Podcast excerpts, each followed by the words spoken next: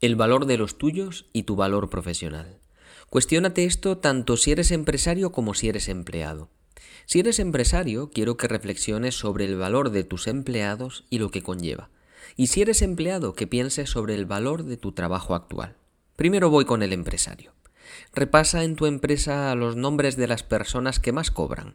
Quizá tu director general, tu director financiero, tu director de RH, tu director comercial, lo que sea. ¿Dónde estarían si no estuvieran en tu empresa? ¿Tendrían fácilmente otro trabajo? ¿Cuánto cobrarían? Si tu respuesta es que podrían estar en otras ofertas igual o mejores, cobrando lo mismo o más, enhorabuena.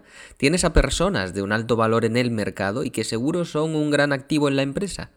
Pero si tu respuesta es que no van a encontrar algo como esto que tienen en tu empresa, estás jodido. Esas personas son afortunadas, pero tú no tanto.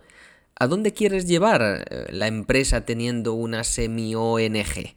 Tu mayor éxito es filtrar bien el equipo y que especialmente quien más responsabilidad tiene sea alguien cotizado en el mercado. ¿O es que tú como empresario te conformas con un coche cualquiera o una vivienda cualquiera? Y una cosa más, los buenos profesionales no quieren poder entre los ignorantes.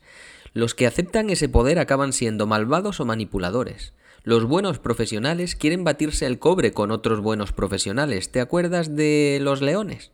Si no despides a los que no están al nivel, los que tienen un alto desempeño acabarán yéndose. Ahora, si eres empleado, planteate lo mismo pero en tu sentido, vamos a ello. Y esto es más difícil porque requiere de una humildad importante y de una experiencia que conlleva haberte pegado algunas hostias ya en la vida. Cuando dirigí mi primera empresa, yo creía que el mercado me iba a rifar.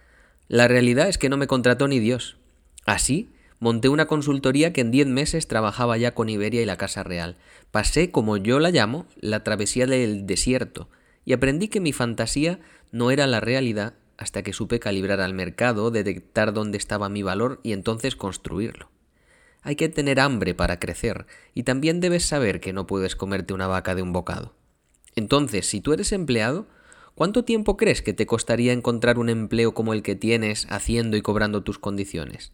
¿Crees que te llegaría una oferta o que tendrías que salir a buscarla? ¿Crees que estás más cerca de empeorar condiciones o de mejorarlas si te ves en la situación de salir al mercado?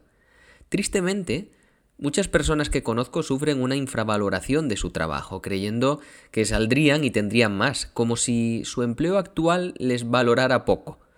Otros sí que son conscientes de su fortuna en el empleo que tienen, pero no pelean por ser mejores y se siguen desfasando, siendo más unas personas becadas por lealtad que empleadas por valor. Y luego están otros, conozco muy poquitos de estos, conscientes y silenciosos, que estudian como becerros y se preparan para la salida en el momento adecuado. Esto es el mercado, esto es un mundo cambiante, esto es un juego regido por el valor y la competencia. No te engañes,